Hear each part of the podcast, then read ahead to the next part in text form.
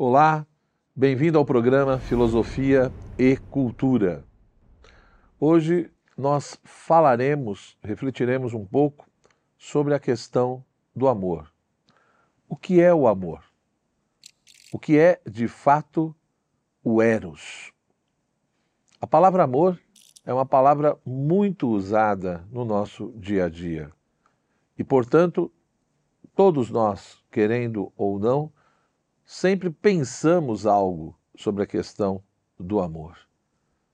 Para refletirmos um pouco sobre esse conceito, sobre essa noção, eu gostaria de apresentar um pouco e explicitar um pouco uma grande obra da civilização ocidental chamada O Banquete, um dos maiores filósofos que já existiram, que foi Platão. Né? Então, de fato, quando nós falamos da figura de Platão, nós estamos falando, digamos assim, do primeiro grande sistema filosófico que surge na história da filosofia. Ele que criou a primeira grande escola filosófica, que foi a academia. Platão nasceu no ano 427 a.C. e morreu no ano 347 a.C. A sua obra, O Banquete, é uma verdadeira reflexão tanto por um lado sobre a questão do amor, do eros, como também a relação entre o amor e a filosofia. Porque, querendo ou não, na tradição, muitas vezes a filosofia vai ser definida, vai ser apresentada como amor à sabedoria. Mas o que significa dizer que a filosofia é amor à sabedoria? Qual é essa relação entre amor e sabedoria? O que é de fato amor e o que é essa sabedoria tão buscada pelo pensamento filosófico? Então, nesse diálogo platônico, né, o banquete, nós vamos ter ali é, uma narrativa, uma apresentação né, de uma festa, digamos assim, que está acontecendo, ou seja, Agatão teve premiada sua primeira tragédia e por isso, digamos assim, convidou vários amigos para festejar esse prêmio. Né? E justamente para comemorar, digamos assim, todo esse momento, toda essa vitória no, no concurso que ele participou e ganhou, Agatão então chama né, várias pessoas Dentre elas, nós temos Fedro, né? Pausânias, é, Aristófanes e Sócrates. Né? E, enfim, o próprio Agatão, que era ali o anfitrião. Né? Fedro, grande retórico, digamos assim, Pausânias, um rico negociante, Erixímaco, um médico, Aristófanes, comediógrafo, que nós conhecemos, né? e Sócrates, grande filósofo, grande pensador. E nesse contexto, né, desse simpósio, né, desse estar junto, beber junto, comemorar junto, é então proposto que todos ali naquele banquete façam e apresentam um elogio ao amor, um elogio a Eros. Ou seja, a grande pergunta, né, o que é o amor?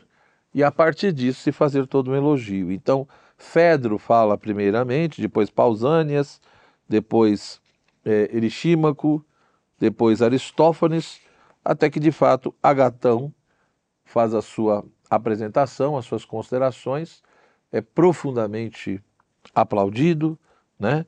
E, e, e chama a atenção para vários aspectos da questão do, do amor.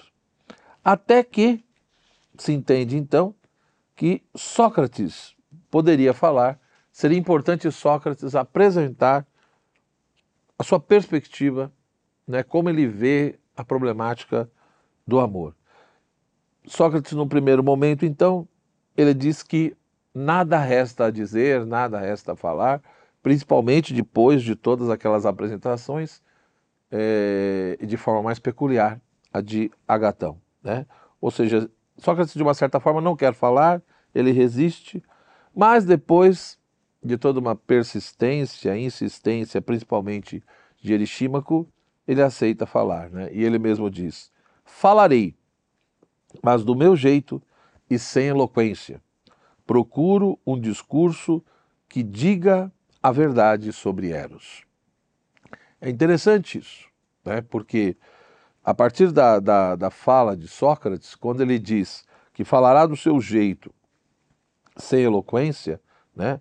ou seja, ele não está preocupado em ali usar as palavras de uma forma que gere algum tipo de persuasão ou de convencimento, talvez aqui, né, digamos, uma certa crítica indireta à questão dos sofistas, por exemplo, mas o ponto é que Sócrates muda a maneira de abordar a questão, não é?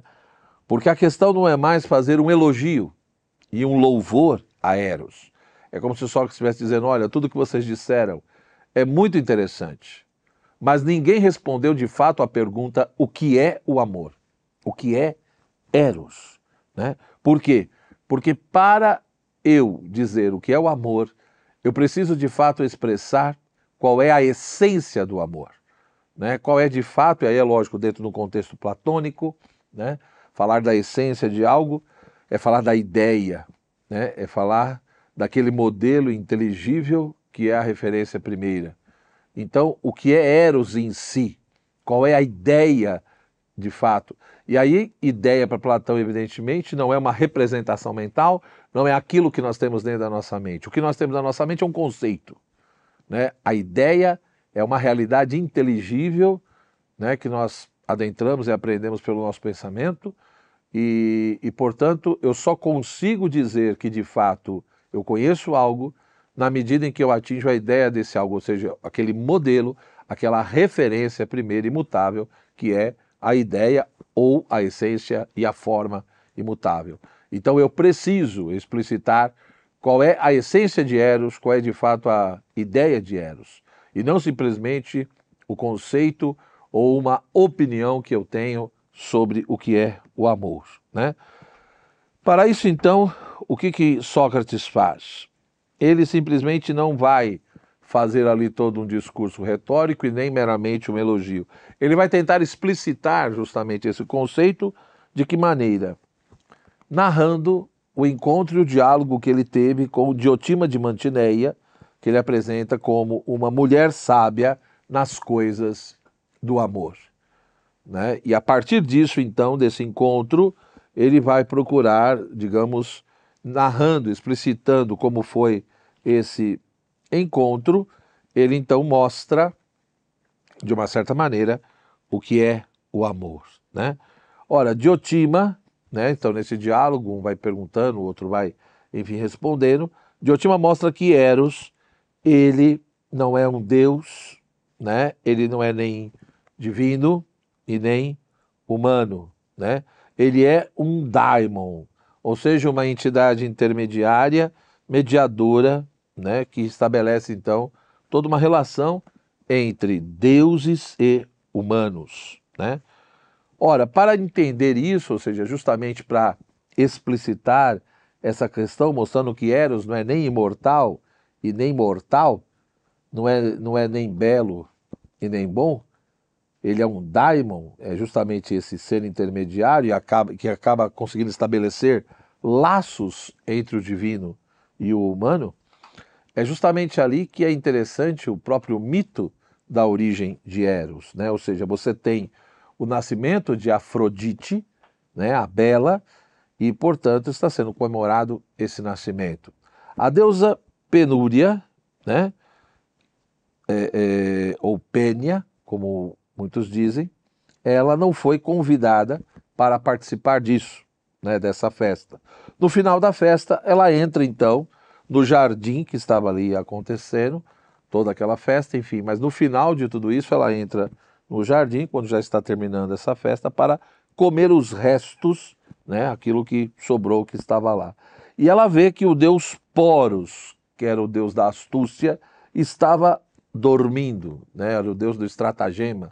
Então Poros estava dormindo, Pênia, que era a deusa da carência, da penúria, vê Poros dormindo e ela desejava profundamente ter um filho com ele. Portanto, ela deita ao seu lado e acaba então concebendo um filho junto com Poros, né? E é aí que está a geração de Eros. Por isso que Eros, ele vai ter ao mesmo tempo a astúcia e vai ter a carência, porque ele tem algo que é da mãe, né? O que ele traz da mãe, que é a deusa penúria ou pênia, é justamente o que? Ele vive maltrapilho, né? Ele tem toda vez essa carência, ele, ele sente falta de algo, ele sempre está faminto de. Enquanto do pai, ele traz justamente a questão do quê? Da audácia, né? Ele é engenhoso, ele é astuto, ou seja, ele é um grande caçador que não larga sua presa, ou seja, é alguém hábil, maquinador, que tem toda aquela capacidade de tentar conquistar o objeto desejado. Então, nesse sentido, Eros né, é essa articulação entre a carência de um lado e a astúcia de outro. Por isso que no mesmo dia ele floresce e vive, mas ao mesmo tempo ele morre e renasce. Né? Ora, se de fato Eros é isso, e portanto dentro dessa perspectiva mítica de toda essa linguagem metafórica, mostrando que ele, portanto, devido a isso, ele não é nem Deus, não é divino, mas também não é tolo. Por isso que existe de fato esse amor à sabedoria. Ele é astuto e pobre, né? Mas também ao não ser nem divino e nem tolo, é por isso que Eros nos leva a amar. Eros, portanto, é uma força. Eros, portanto, é aquilo que impulsiona. Né? Ou seja, se de fato Eros é o amor, o que o amor ama, o que o amor nos leva a amar. Do ponto de vista platônico, Eros, quando se diz que de fato nós amamos a sabedoria, Eros é essa força e impulso que nos leva a buscar essa sabedoria. Então, por um lado, o Eros pode estar por trás dessa questão da filosofia enquanto amor à sabedoria, porque ele não é nem Deus e nem um tolo. Porque se fosse divino, ele não poderia amar a sabedoria. Por quê? Porque ele já teria essa sabedoria. Se fosse tolo, ele também não amaria a sabedoria. Por quê? Porque ele se julgaria perfeito e principalmente acharia que tem uma coisa que não tem. Então, tanto que se fosse divino como tolo, ele não buscaria e não amaria a sabedoria de forma nenhuma. Logo, se a filosofia é um amor à sabedoria, a filosofia, portanto, ela é marcada por um impulso erótico, né? por um impulso erótico no sentido de um desejo profundo pelo conhecimento. Portanto, Eros, ele coloca nos humanos o desejo de imortalidade. Desejo de imortalidade que se manifesta tanto do ponto de vista corpóreo, quando um casal produz um filho, mas também tanto do ponto de vista do conhecimento, do saber, e, portanto, isso nos leva ao plano do inteligível, ao plano das ideias. Dessa maneira, da mesma forma que uma mulher, ela engravida e depois dá à luz ao filho, quando nós, por exemplo, buscamos e conhecemos as virtudes, assim como a mulher, na sua alma, né, no seu ser, no seu corpo, ela fica grávida e gera um filho, nós, quando conhecemos, é como se a nossa alma tivesse engravidado e, portanto, a partir disso, dar à luz a determinadas ideias. Aqui, evidentemente, a gente vê a pressuposição da maiútica socrática, essa questão de que, como uma mulher engravida e gera filhos, quando nós conhecemos principalmente as virtudes, nós também engravidamos no sentido da nossa alma e somos chamados a dar à luz novas ideias. Ora, o que vai conduzir todo esse processo do ponto de vista platônico é justamente o que? A dialética. A dialética nos conduz, né, justamente a esse âmbito das ideias, ou seja, a entender que a realidade não se reduz ao sensível. A realidade não se reduz àquilo que eu capto e apreendo pelos meus sentidos, mas pelo movimento dialético eu vou entendendo né, que existe uma dimensão de regiões do ser. Há uma região do ser que é sensível, que é mutável, mas que é na medida em que participa do inteligível. O inteligível que é em si e por si. Portanto, quando o movimento dialético faz com que eu vá em direção ao inteligível, aquilo que é imutável, aquilo que é em si mesmo, é ali que eu tenho condições de adquirir o conhecimento, de atingir de fato a episteme, a ciência das coisas, na medida em que eu atinjo a teoria, ou seja, a contemplação das próprias ideias. Mas também, quando nós damos à luz, né, não só as ideias, mas as próprias virtudes, né? Então veja, quando buscamos conhecer os, as virtudes, né, nossa alma fica grávida e, portanto, fazemos nascer nossas novas ideias. Por outro lado, damos, quando damos à luz as próprias virtudes, nós também nos tornamos mais virtuosos. Né? E se as virtudes têm uma dimensão de imortalidade, então, nesse sentido, ao dar à luz novas ideias e principalmente a dar à luz virtudes na nossa vida, nós nos tornamos imortais igual às virtudes que são imortais. É assim que, portanto, participamos da imortalidade do ponto de vista platônico.